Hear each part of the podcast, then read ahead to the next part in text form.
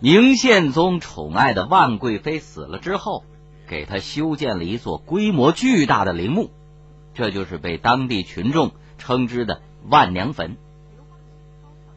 因为这个宪宗啊专宠万贵妃，而且咱们也说了，万贵妃有个喜好，喜好什么呢？玩鹰，所以给这个捕鹰的、养鹰的人们带来了很多的痛苦和不安。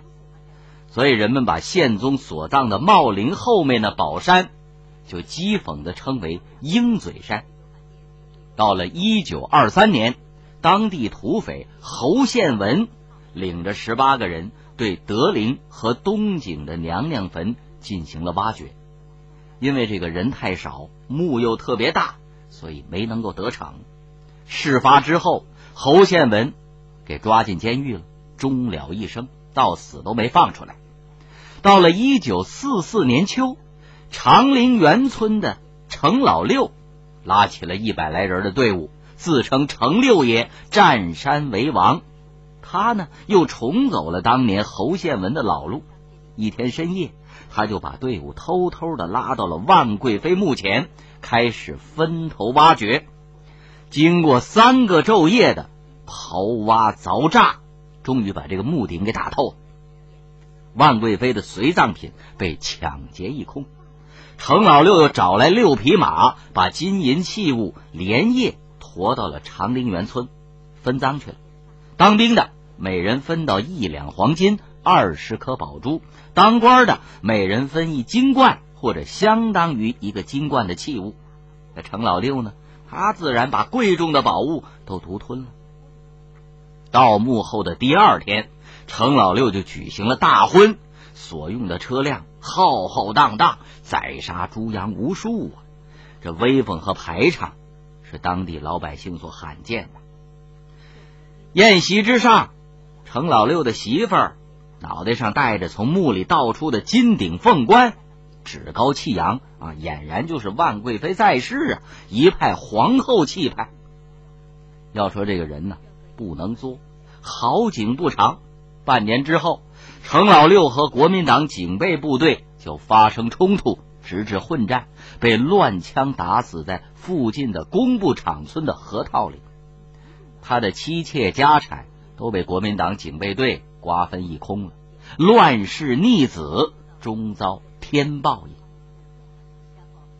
要说咱们中国文物是世界文化精髓，不仅能够登世界各大国家博物馆的大堂之上，也是豪家富客掠取的目标，是象征财富的标志。所以，十九世纪到二十世纪，在国际市场上争买中国文物都形成风潮了。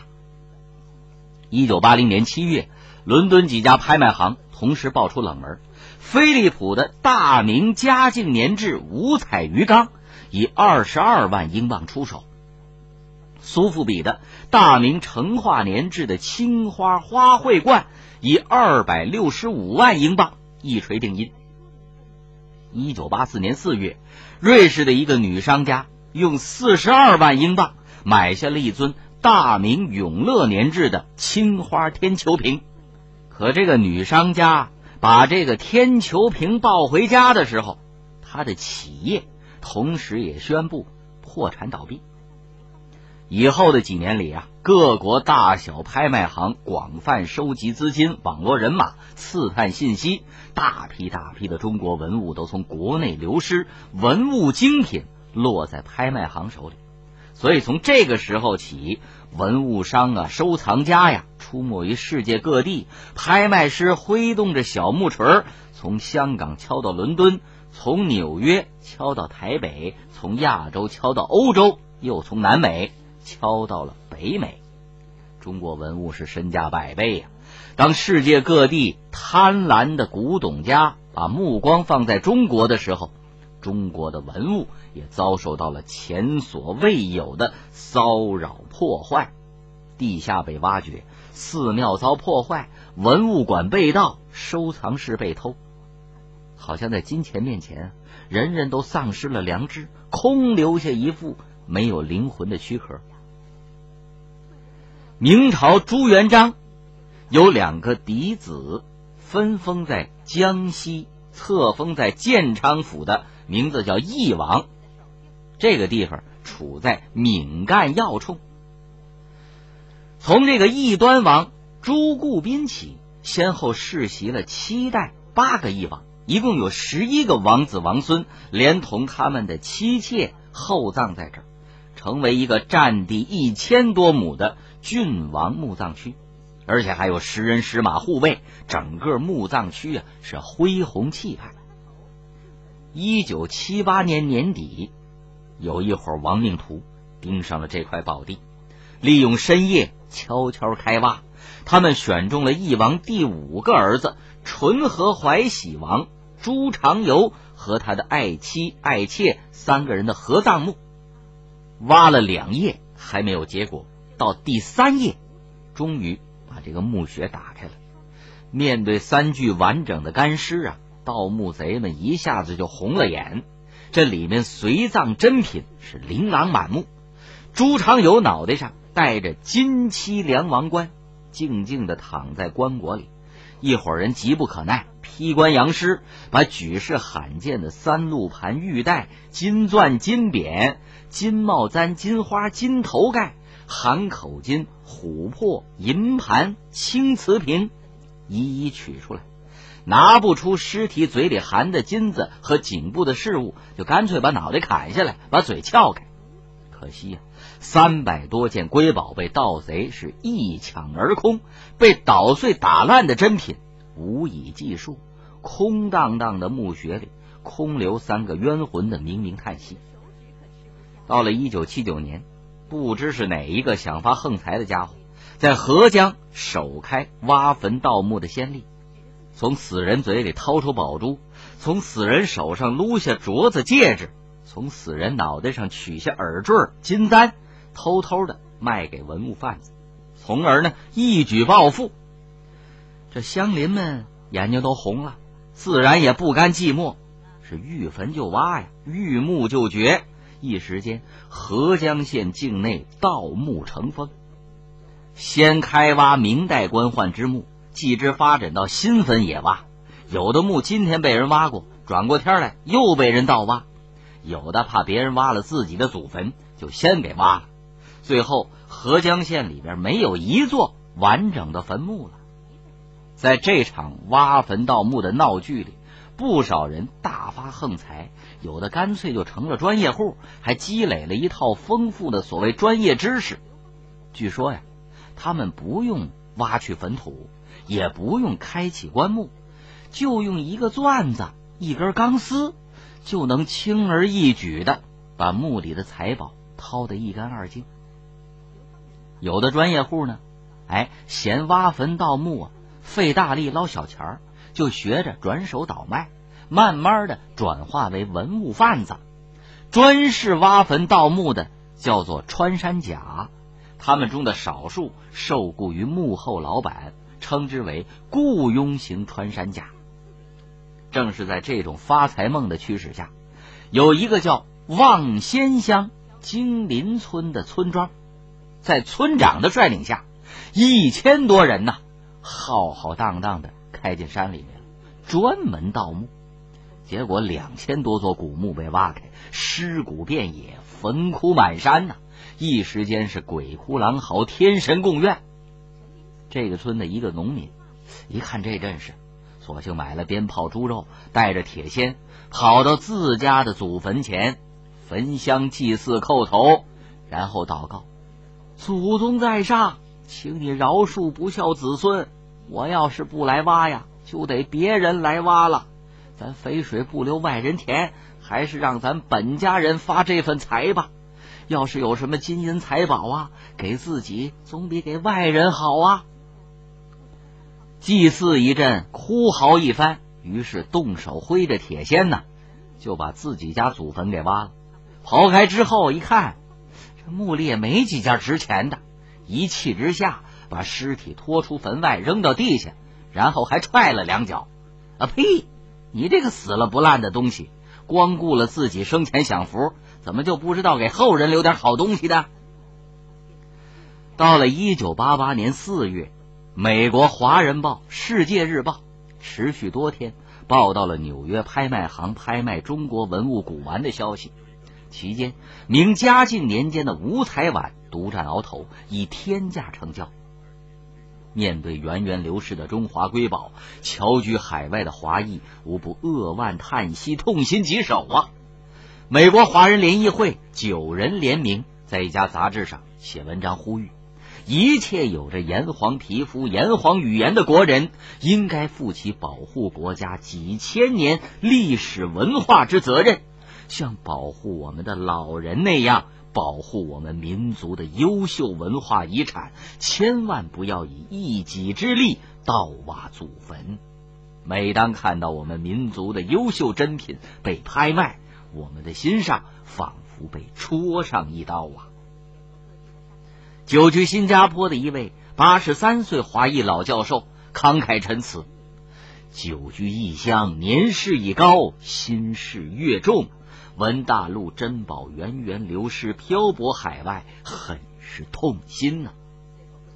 日本留学生会组织在日本读卖新闻上写文章说，那些拿着中华祖先优秀文化遗产换金钱的中国人，还算得上中国人吗？爱我们的文化，如同爱我们的民族；毁我们的文化，就如同毁我们的民族啊！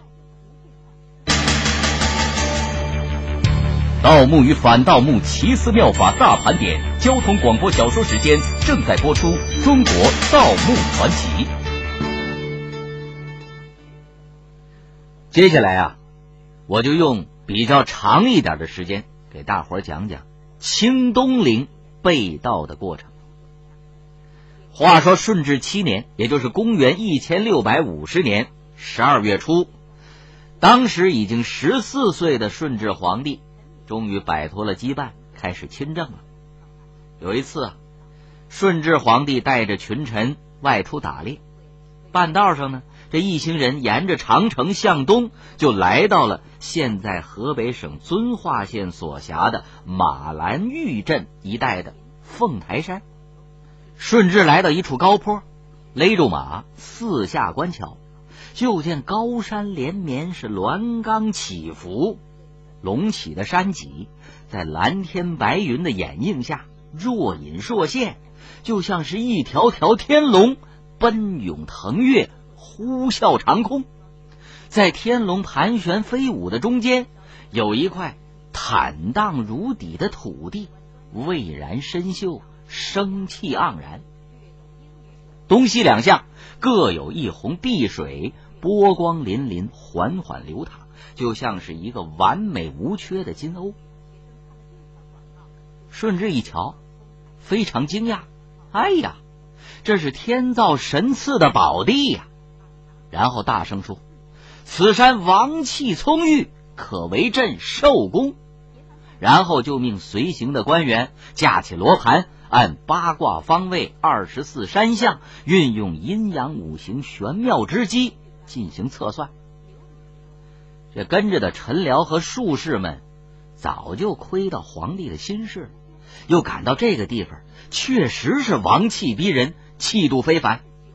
于是测算了一阵之后，就添油加醋的说：“哎呀，皇上圣明啊，深得搜地之窍，令观之之之法，见龙脉自太行而来，势如巨浪，重冈叠嶂，茂草郁林。”实在是万圣之藏也。再看那山势，如五魁战般，指峰扶首，文笔三峰，恍若金盏，形似银屏，恰似千叶莲花，真乃上上极地也。顺治一听啊，乐坏了。他来到了一块向阳之地，跳下马，双手合十，两目微闭，非常虔诚的向苍天高山祷告一番。然后把随身的玉佩解下来，系在金漆剑灵之上，弯弓满时，振臂一射，那箭呢，嗖的一声，穿云渡日，就落在了正面凤台山的山部前面，入地盈尺，阵阵有声。箭落穴定，也就是箭落下来的地方，就作为墓穴的地方。大臣术士们赶到跟前儿，找来木仙。在这个地上挖出了一个磨盘大的圆坑，哎，这就叫做破土了。这个圆坑就是陵寝地宫金井的位置。等到陵寝地宫修好之后，把这个第一仙土放入金井之中，标志着皇帝死后依然拥有皇天厚土，并且和他生前的大地永远血脉相连。等这些活干完之后，顺治又传谕改凤台山为昌瑞山。陈辽们又找来一个像漏斗一样的木箱子，哎，盖在了破土的位置。不让他再见到日月星三光，同时呢，委派人员在这日夜守候，就等着动工兴建了。虽然顺治帝把这个陵址啊算是选定了，可是由于当时清兵入关不久，基业方定，战火频仍，整个中国西部、南部、西南还处于清兵和南明小朝廷以及各种武装势力的生死搏杀当中啊。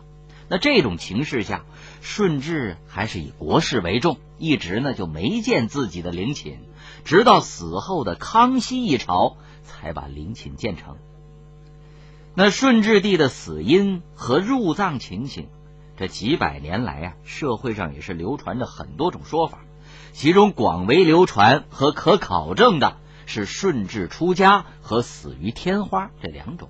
那不同的是呢，前面这一种啊，就是顺治出家，多了几分传奇和浪漫；后一种呢，死于天花，就增添了几分悲壮和无奈。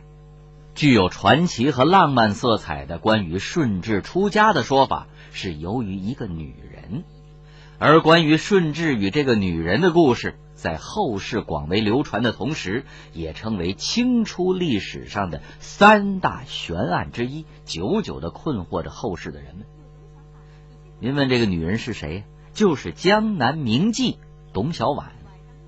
关于董小宛入宫成为顺治皇帝宠妃的这个很浪漫和悲壮的故事，清史里面没见片言之语，倒是很多野史和笔记小说做了这样的记述。说葬在清孝陵里面的孝献皇后，就是秦淮名妓董小宛。明末清初战乱的时候，是江南名士冒辟疆所纳。顺治二年，被早年游名降清，后来成为南下清军主帅的洪承畴给抢走了。洪承畴啊，本来想自个儿霸占独享，可这董小宛誓死不从。才把他移花接木送进皇宫了，成了顺治帝的爱妃。从此啊，顺治对董小宛是恩宠有加，恍若长生殿前的杨玉环与唐玄宗，爱的是如醉如痴，大有连理比翼、生死同寝之势。没过多久，董小宛就被封为淑妃，是六宫粉黛第一美人。这洪承畴啊。特别怕董小宛对自己不利，就趁机向太后进言啊，添油加醋的状告董小宛。太后听了之后勃然大怒，马上把顺治叫过来，大家训斥，让他赶快把这个董小宛给轰出去。顺治帝一向唯母命视听啊，也不敢争辩，只好含泪遵命。于是孝庄皇太后把董小宛。给逼到了西山玉泉寺，这就是专门为宫里犯了罪的人开辟的一个软禁的地方，为的是呢让他祭祀学佛，也斩断情根。后来这个董小宛呢，就从西山给失踪了，再也没有出现过。顺治帝悲痛欲绝，也动了出家之念，改了平民装束。偷偷的就溜出了紫禁城，直奔五台山。等他到了五台山之后，和一和尚谈得很投机，就削发入寺修行去了。顺治临出宫的时候，也把后事做了安排，写了一道上谕放在御案上。太监们找不着皇上啊，就把这道上谕称为遗诏。预诏当中定玄烨为皇太子，持服二十七日后。即帝位，又命四大臣辅政，云云。顺治朝从此就成为过眼云烟。